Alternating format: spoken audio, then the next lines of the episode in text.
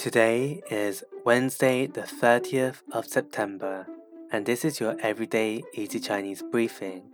Hi everyone, this is Lin Lao Shi, and welcome back to our regular listeners. Nice to know that you have joined me again for another Word of the Day episode. For those who are new, in each episode we will go through a new word or theme of the day.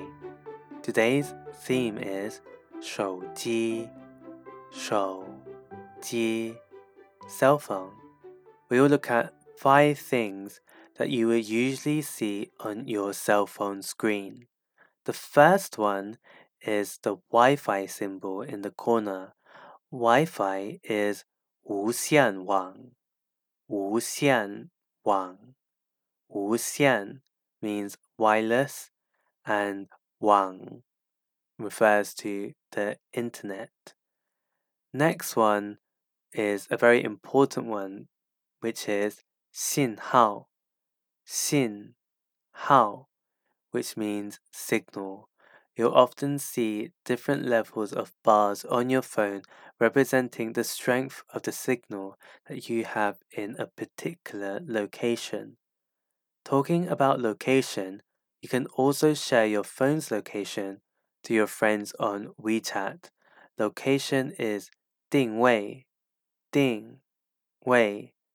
The fourth one we have, which I always forget about, is the 电池,电池, the battery.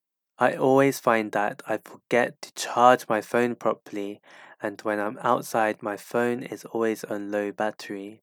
Is anyone else like this too? One final one we have to be aware of when we board planes is 飞行模式,飞行模式 airplane mode. Please be sure to switch this on when you are on a plane. So that's it for today, where we looked at common things you'll find on your cell phone screen. We have 无线网 Wi-Fi, 信号 signal, 定位 location, 电池 battery, and finally 飞行模式 airplane mode. To see the words used in this podcast, head over to the forum section of our website www.everydayeasychinese.com. Also, don't miss out on our free weekly lessons by subscribing to our YouTube channel Everyday Easy Chinese. See you over there.